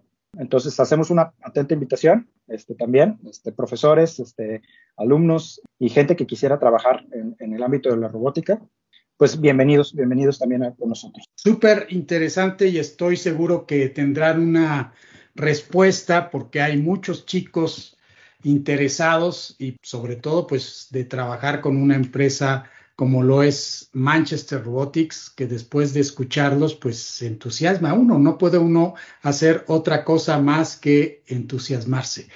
Pues vamos a pasar a la parte final de este podcast con preguntas un tanto más personales y me gustaría comenzar con Alexandru, que me causa mucha curiosidad. ¿Por qué escogiste irte a Barcelona a estudiar? Yo estaba ya de teaching assistant en uh, Rumanía. Empecé justo unos meses antes y he visto una propuesta muy interesante de, era un proyecto europeo y necesitaban un estudiante de doctorado en Barcelona para un tema en concreto de eh, sistemas de control y robótica y esto. Y a mí me, parecía muy interesante el ámbito. He contactado al profesor de, de Barcelona, me ha dicho que sí que está interesado en tener una entrevista conmigo. Hemos tenido una entrevista y escogí Barcelona para mi doctorado. No sabía nada de español. Eh, mi idioma, idioma rumana, es en idioma latina, que bueno, no es muy difícil aprender español o francés o italiano o portugués, estas idiomas uh, latinas, ¿no? Que tienen mismo, las mismas raíces. Pero, como te digo, cuando me fui en Barcelona, por la primera vez no sabía casi nada de español. Y bueno, me ha gustado mucho. Eso me, me llama la atención lo que dices de raíces latinas, porque precisamente también cuando yo estaba en Francia tuve algunos amigos rumanos y me decían que había palabras que eran semejantes a las palabras en español. Nunca me dijeron ninguna, eh, se quedó ahí la plática, pero es verdad, hay palabras que son eh, prácticamente las mismas en rumano, porque a mí me parece un país lejano. Necesario o necesario es eh, casi lo mismo. Hay también palabras muy o casi idénticas con eh, catalán, con el, idioma que se habla en eh, Cataluña, en la región de Barcelona. Recomendar, recomendar. Eh, hay, hay, muchas, hay unas palabras casi iguales, muchas que se parecen tanto que, por ejemplo, si tú lees algo en rumano, puedes pillar algunas ideas de por allá, creo, porque es normal. Al tener las mismas raíces, es normal que hemos evolucionado más o menos eh, de este estilo. Y, ya. Ahora, muchos pensarían que llegaste a Barcelona y tuviste que aprender español, pero muy probablemente tuviste que aprender catalán. ¿Fue este el caso? No, porque eh, la gente te habla en español, te hablan castellano, te hablan español. Yo quería aprender catalán más y siempre le decía, mira, quiero hablar con, uh, con ustedes en catalán para aprender más, pero ellos empezaban a uh, hablar un poco en catalán conmigo, pero después uh, cambiaban en español porque veían que sé más español que, que catalán. Para mí, por ejemplo, es, ahora mismo puedo entender casi todo en catalán, pero me falta práctica como no tuve la oportunidad de, esta práctica, pero no hay ningún problema. La gente te habla en español por allá y ya. ¿Y cómo es la vida para un rumano en Barcelona? Muy bonita porque no, no, no, no, no he visto ningún, ningún problema por allá. Me ha gustado mucho y no había diferencias de mentalidad. Es que más o menos la misma mentalidad y tengo y tuve y tengo muchos amigos por allá desde el primer día eh, me hice muchos amigos y eh, la cultura, la, la, forma de ser muy parecida. No, no, no, no, he, no he visto esto como un cambio muy eh, de golpe en mi vida. O, me ha gustado mucho esta experiencia y desde allá he empezado mi aventura de irme en todos los países de Europa para después del doctorado para otras posiciones de postdoctorado o de trabajar en universidades como profesor y estoy, esto me ha gustado más también. De, ¿Podemos decir que actualmente eres un ciudadano del mundo? Porque has estado en tantos lugares que yo creo que has generado cariño por cada uno de esos lugares creo que está bien para cada uno que se mueva un poco por diferentes lugares, porque así, así aprende más cómo y entiende cómo se trabaja en diferentes, diferentes eh, grupos, con diferente tipo de gente, diferente tipo de, de, trabajo, de estilo de trabajo, de, y esto te enriquece, te creces, creces cuando, pero llegas a un momento cuando te tienes que poner tus raíces en algún... en algún y decidiste realizar esta última etapa de raíces, ¿verdad? Porque todavía faltan muchas aventuras, pero las raíces en Manchester. Con este, con la universidad y después con la empresa. Ahora tenemos muchas cosas aquí. Tengo muchas cosas abiertas en Inglaterra, en Manchester, para dejar irme por otra aventura, porque estoy también en la universidad, con la empresa, con... Ah. Pues qué bien que hayas estado en tantos lugares y que hayas podido conocer diferentes culturas. Eso yo creo que nos da una visión diferente de, del mundo y pues aprecio mucho todo lo que has hecho con los estudiantes porque inmediatamente se veía que tenías esa característica de ser profesor, pero sobre todo de captar el lado humano de los chicos, eh, la manera en la que eh, les daban las asesorías cuando teníamos las sesiones Zoom, pues se me hizo bastante interesante, una cualidad que yo creo que no todo el mundo tiene. Y ahora tengo muchas ganas de visitar México también. Creo que el año que viene, cuando tenemos el reto, voy a estar eh, por los campuses de Tec Monterrey para, para estar físicamente también, no solamente a través de Zoom. Perfecto, pues aquí te vamos a estar esperando. Pues ahora pasemos con Mario. Eh, esta experiencia que tuvimos eh, de verte dos veces por semana eh, se convirtió algo así como, pues, no es la descripción es exacta, pero pues como un reality show, ¿no? Para que entiendan la dimensión de las cosas, el auditorio.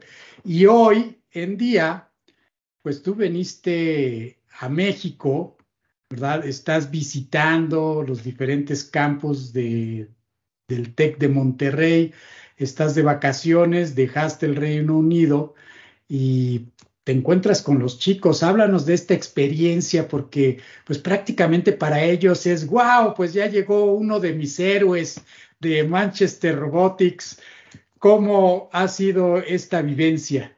Pues este, la verdad, pues me tenía ya que salir del Reino Unido un ratito, necesitaba un poquito de sol. Ya, ya, ya, era más y unas vacaciones, no, no sé si, no, no sé si merecidas, pero necesarias. Aparte la comida y la gente ya necesitaba un poquito de sabor mexicano. Pero sí, o sea, me, venimos, vine aquí de un poquito de vacaciones y al mismo tiempo, pues a ver un poquito los campus. Este, solamente me tocó ir a Querétaro porque vine ya las últimas semanas de clase. ¿Qué más me hubiera gustado ir a otros campus de Monterrey, del TEC de Monterrey? O inclusive a, a otras universidades que más me hubiera gustado, pero por los tiempos, ahorita ya los chicos están de vacaciones, los campus ya están cerrados, entonces pues ya se, se, nos complicó un poquito más. Pero no, la experiencia fue bastante, bastante padre. Espero que no se hayan hartado de, nosotros de vernos tanto tiempo y este, exigirles un poquito ahí, apretarlos un poquito. Entonces esperemos que haya sido bastante bueno. Pero la experiencia fue bastante padre. Ya cuando conocí en persona, ya los chicos, ya cuando los, les dije, o sea, literalmente les dije, a ver, fuera de todo, díganme la verdad. O sea, sé que el robot no es lo, no es el perfecto que ustedes esperaban. Sé que los cursos, pues es la primera vez que damos cursos acá hacia Latinoamérica. También fue una experiencia, fue un reto bastante grande para los, no me dejarán mentir los profesores del TEC de Monterrey, Alex, este, y todos los demás, fue un reto grandísimo, porque rehacer cursos y adaptarlos a, la, a, a este nuevo sistema, también el TEC 21 fue un reto por nuestra parte fue un reto bastante grande. O sea, ese de eso de retos no solo es para los estudiantes, es para profesores también. Y pues la verdad fue una experiencia bastante buena. Lo, los estudiantes estaban bastante felices. Ya les expliqué, ya una vez teniendo más contacto directo con ellos y explicándoles esto que comentábamos hace ratito, de por qué el robot no debe ser perfecto, por qué, con por qué la robótica se debe enseñar de esta manera y los proyectos a futuro y los proyectos que tenemos allá corriendo en Manchester Robotics, ya que vieran el panorama, o sea, desde otra perspectiva, ya como ahora sí ya entendieron todo, dijeron, ah, ok, ya entendimos qué estaba pasando, ya entendimos por qué pasaba esto, por qué querías enseñarnos así. Y la verdad, todo el mundo ya, cuando entiende ya la idea global, del, el concepto global de nosotros, este, ya ahora sí cambia su manera de, cambia la perspectiva que ellos tienen. Y fue una experiencia muy enriquecedora. Los chicos estaban bastante felices. Este, todos me dijeron de, pues era, fue bastante retador. Hubo días que no durmieron y pues bienvenidos a ingeniería. No se duerme. Este, este, aunque sea unos días, no sé, mi modo es ingeniería. Y pues así se, creemos que es una manera bonita de enseñar. Y fue una manera también de enriquecer esa parte también grupal. Otra cosa que también me comentaron esos chicos es que en verdad sí se juntaron, se unieron mucho más los grupos, más que con otras actividades de clases, por ejemplo. Ya ves que a veces hay profesores que te dejan un pequeño, una pequeña actividad, un pequeño proyectito, cosa que sí te une y está bien, pero acá como es un reto que hay que poner más todavía, entonces se unieron mucho más como equipos de hecho, hasta ahí se ponían, me, enseñaron un pizarrón estos chicos de Campus Querétaro, donde se ponían a ver, ahora te toca a ti ir por los tacos y a mí me toca hacer esto y a mí me toca hacer esto otro. O sea, fue, la verdad, creemos que estaba padre. Tenían ahí camitas, bueno, no camitas, como unos colchones donde dormían y se turnaban y eran como seis equipos turnándose ahí.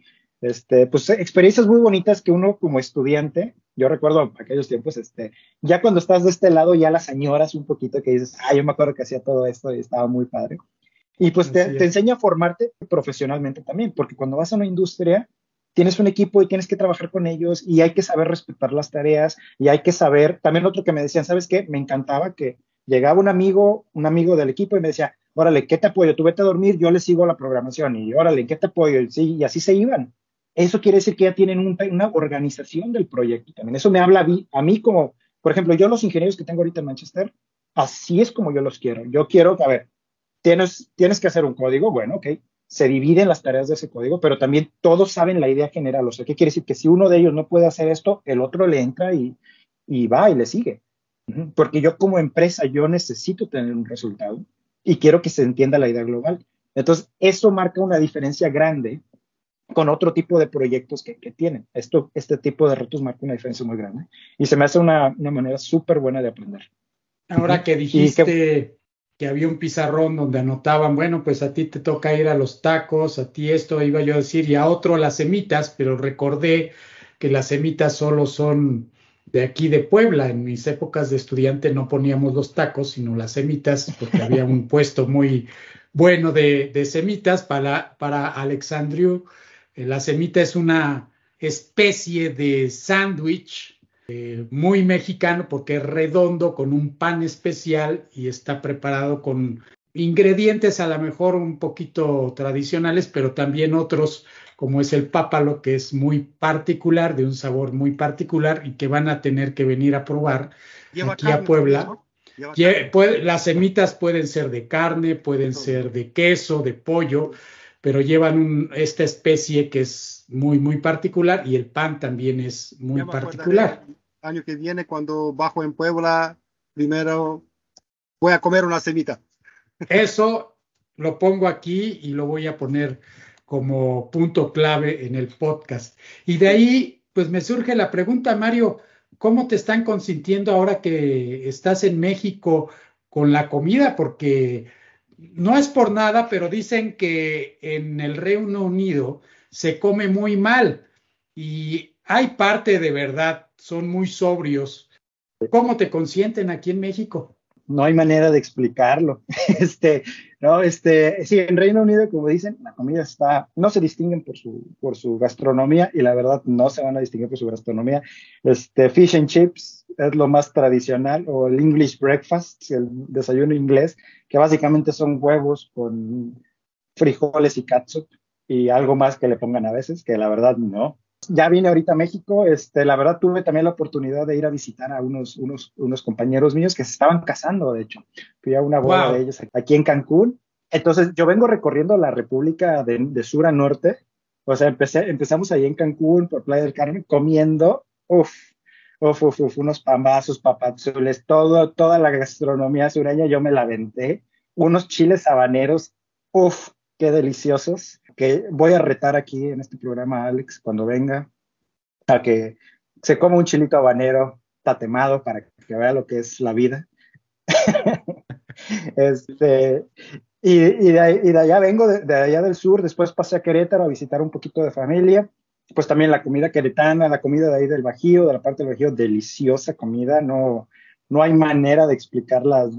a mí me encanta y aparte a mí me gusta mucho ir a puestitos, a ir a restaurancitos así en el centro. Lleva el, centro de Querétaro muy bonito, que hay muchísimos pequeños restaurancitos súper chiquitos o puestitos ahí de comida, de que la señora está ahí haciendo las tortillas a mano con una paciencia, delicadeza y deliciosa. ir a los mercados también a mí me gusta muchísimo ir a los mercados.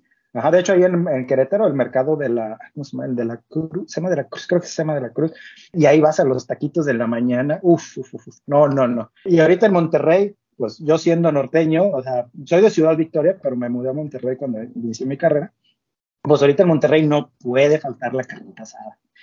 Entonces, ese es algo que, el cabrito también ahorita. De hecho, más de ratito voy a ver si me echo un cabrito así rico, pero ayer una carnita asada, andábamos, este, pues disfrutando. Es que la verdad es lo que le digo a Alex.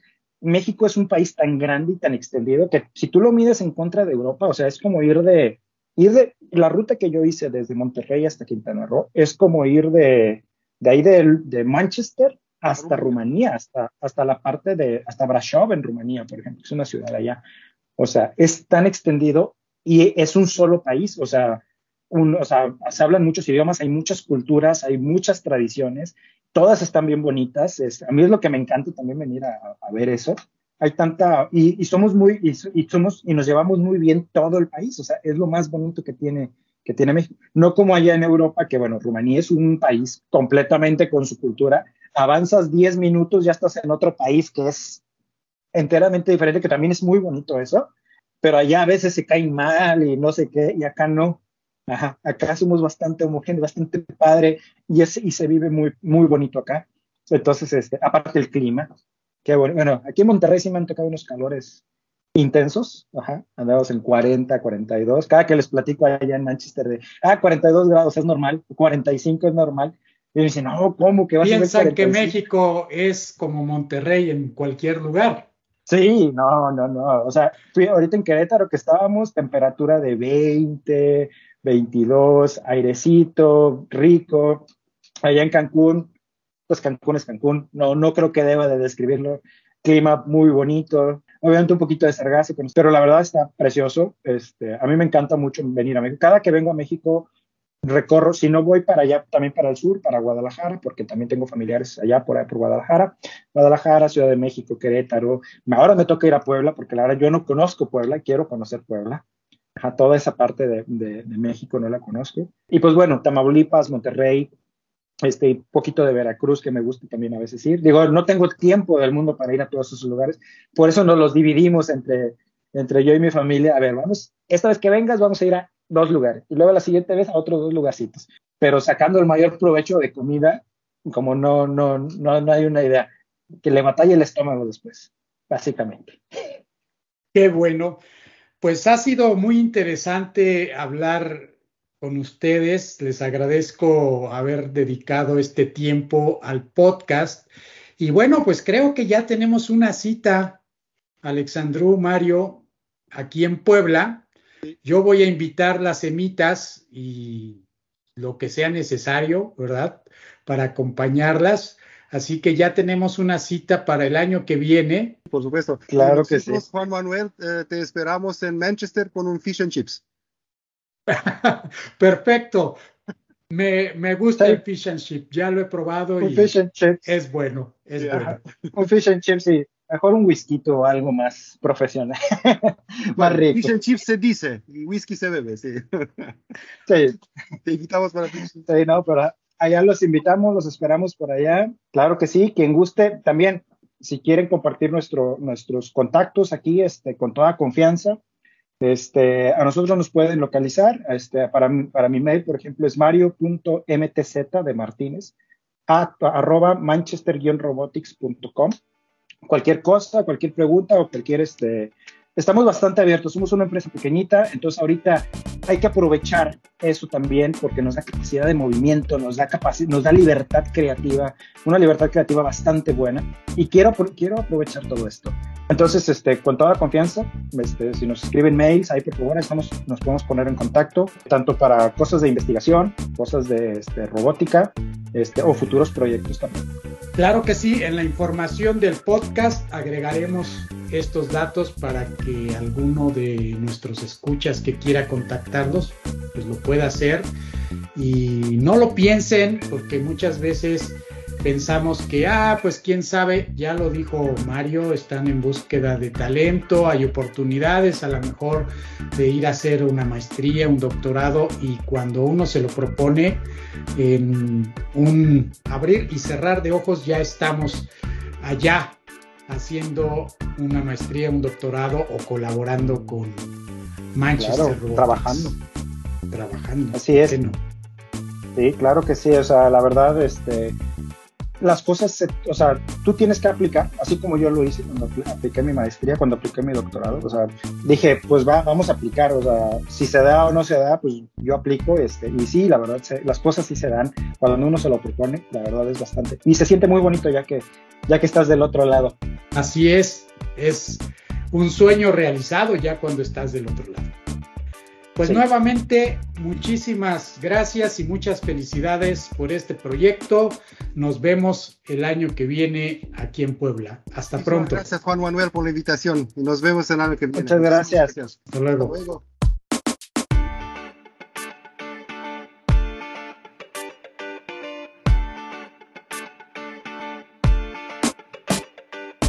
Este fue el episodio número 53 de Digitalizados.